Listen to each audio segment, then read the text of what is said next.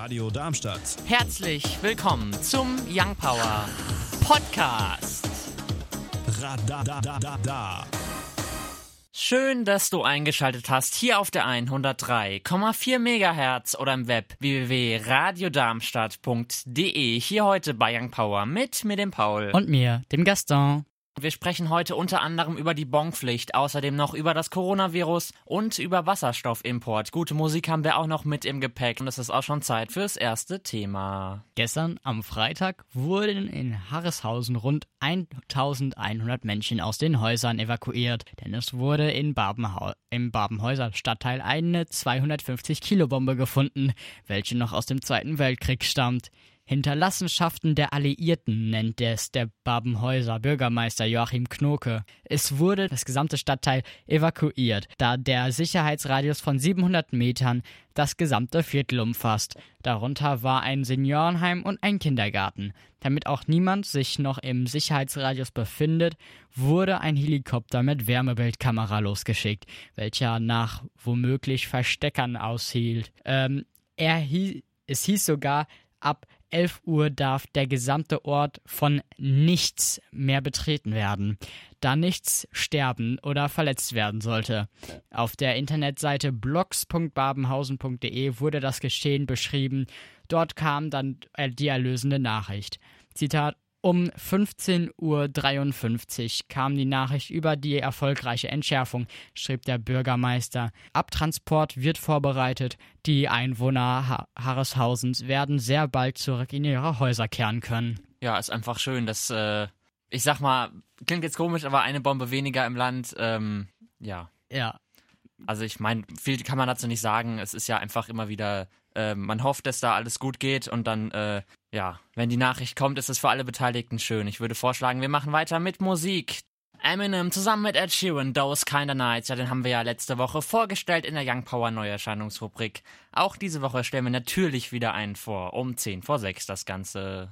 Und wir springen rein ins zweite Thema. Wasserstoff ist ja überall. In den Sternen, Planeten und so weiter. Da ist es ja logisch, wenn man versucht, sich davon einen Nutzen zu machen. Und da wir in der Klimakrise stecken, passt Wasserstoffenergie wie die Faust aufs Auge. Das will man sich auch in Deutschland zunutze machen. Bundesforschungsministerin Anja Karliczek sagte, sie seien bereits äh, mit Australien und afrikanischen Staaten im Gespräch, da dort die Erzeugung durch die klimatischen Bedingungen günstiger und effektiver sei. Dann soll der Wasserstoff in Form von Ammoniak nach Europa kommen.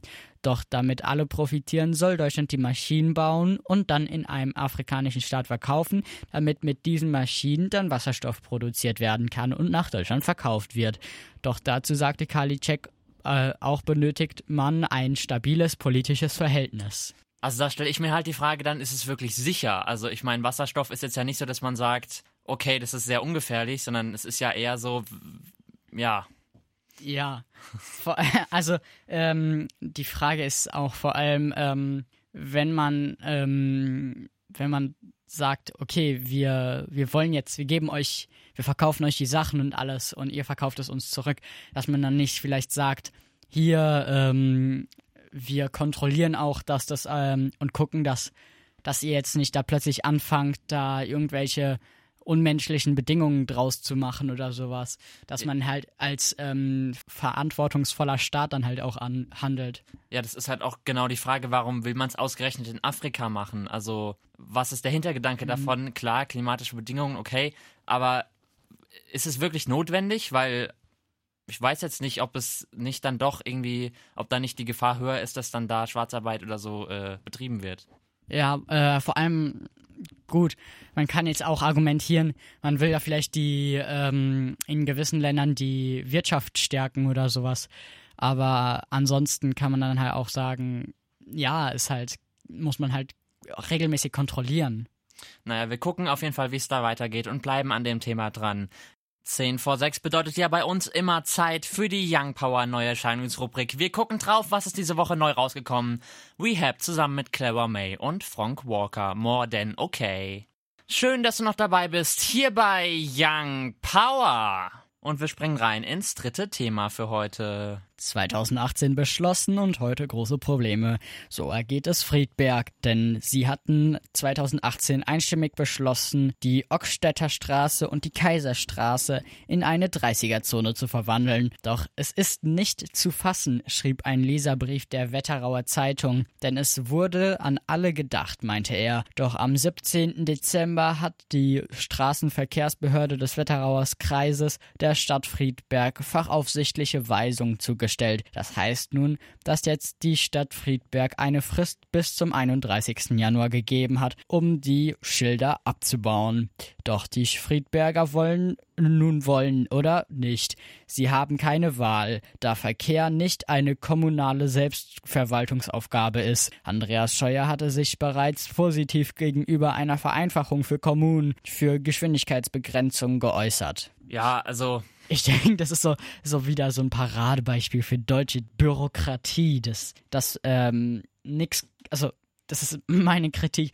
Es kann nichts gemacht werden, ähm, wenn du, wenn du es, wenn du falsch machst. Natürlich muss es Regeln geben. Also da, das sage ich gar nicht. Es soll keine Regeln geben, aber das, ich meine, es wurde da die 30er-Zone, da gehen die Kinder lang zur Schule und sowas. Da denke ich mir, okay, ich meine, da hätte Leser wirklich recht. Da wurde an alle gedacht und wenn dann halt sowas kommt, dann ja, verzweifelt man manchmal. Und wir starten rein ins vierte Thema. Schon wieder unterwegs, mal ein belegtes Brötchen hier, ein Kaffee dort und da ein Snack. Für zwischendurch. Seit Anfang des Monats gilt die Bonpflicht. Im Fachjargon auch als Belegausgabepflicht be genannt. Nach jedem Verkauf ist der Händler verpflichtet, eine Quittung auszugeben. Die Frust darüber zeigen, zeigt sich an solchen Bildern. Vollgestopfte Briefkästen bei den Finanzämtern. Damit protestierte der Kunde einer Bäckerei gegen den zusätzlichen Müll als Folge der Bonpflicht. Eine Bonpflicht soll helfen, Steuerbetrug vorzubeugen, denn der Gesetzesgeber vermutet Täuschungen im Umgang mit Bargeld. Daher nimmt das neue Gesetz besonders die Gastronomie als auch weitere Betriebe mit hohem Bargeldanteil in ins Visier. Laut aktuellen Schätzungen entgehen dem Staat jährlich bis zu 10 Milliarden Euro durch eine manipulierte Abrechnung an der Kasse. Daher sieht die Belegausgabepflicht vor, dass elektronische Registerkassen nicht mehr manipuliert werden können. Solche Kassen haben beispielsweise noch heutzutage für gewöhnlich einen Trainingsmodus, der unter Umständen auch im aktiven Tagesgeschäft Gebrauch findet.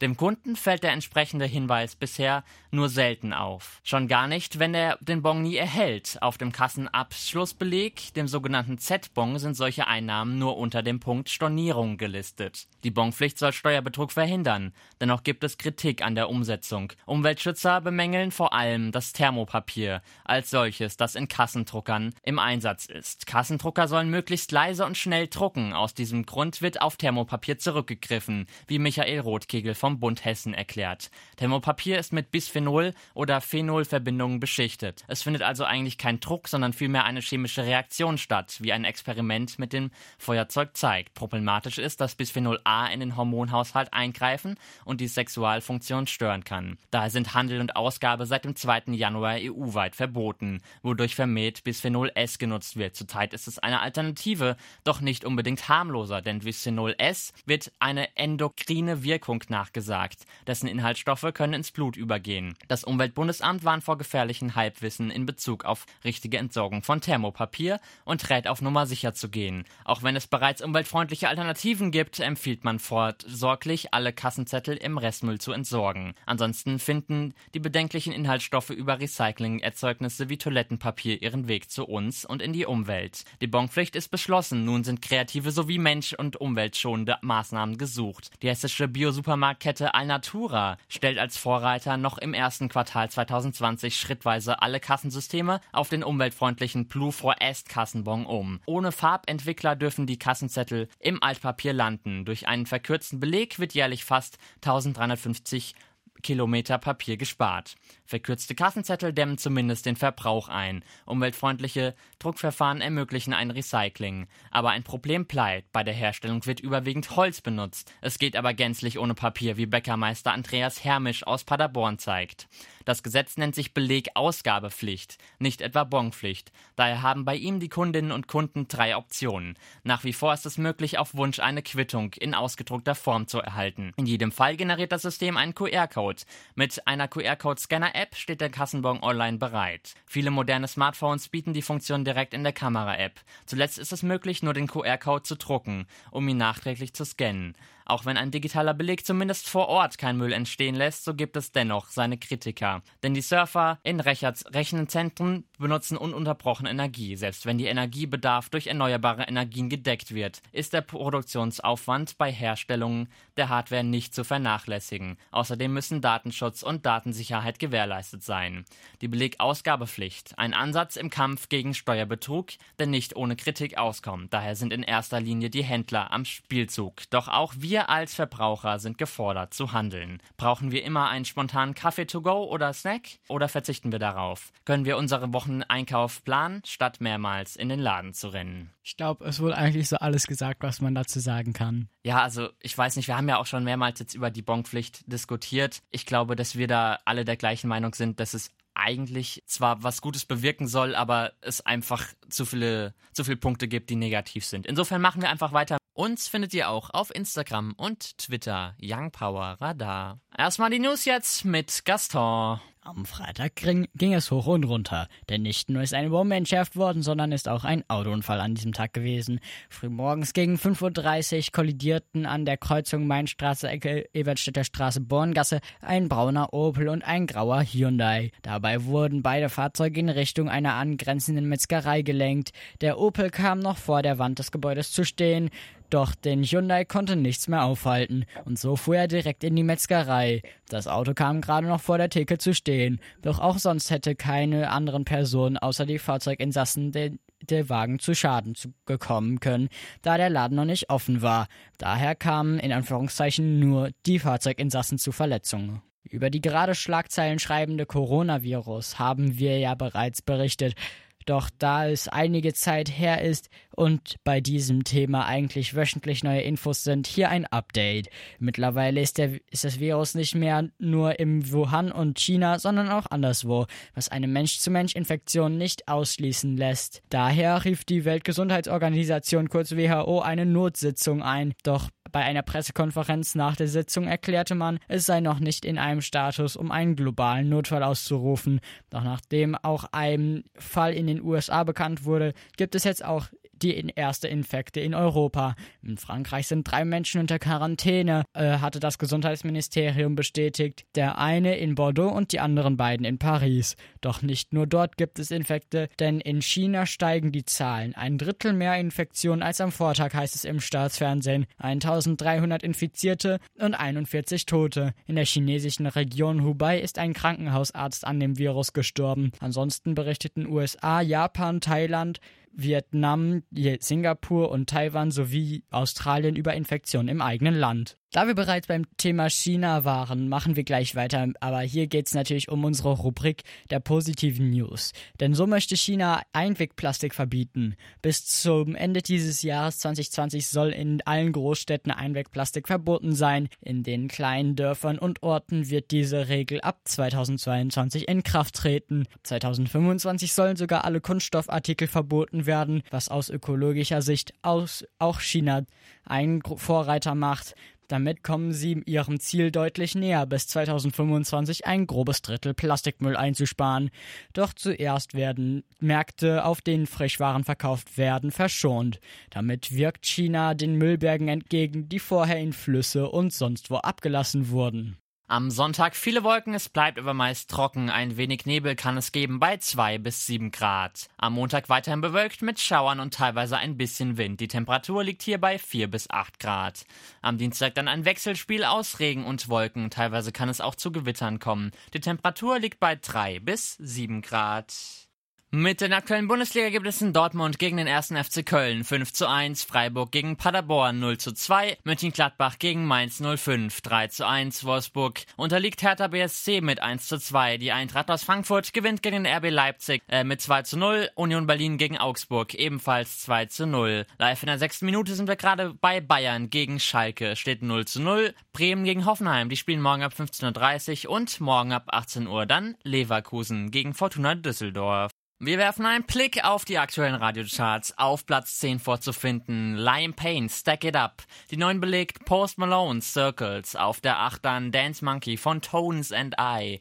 Auf der 7 Maroon 5 mit Memories. Auf der 6 dann Close Your Eyes von Felix Jen. Die 5 belegt Louis Capaldi mit Before You Go. Auf der 4 We Got und Ride It. Die 3 belegt dann Blinding Lights von The Weekend. Auf der 2 Nico Santos, Play With Fire. Und die 1 belegt Dua Lipa, Don't Start Now. Das waren sie auch schon die zwei Stunden Young Power hier auf der 103,4 MHz oder im Web www.radiodarmstadt.de. Heute mit mir, dem Paul. Und mir, dem Gaston. Euch wie immer noch ein schönes Restwochenende und ich sag Tschüssi!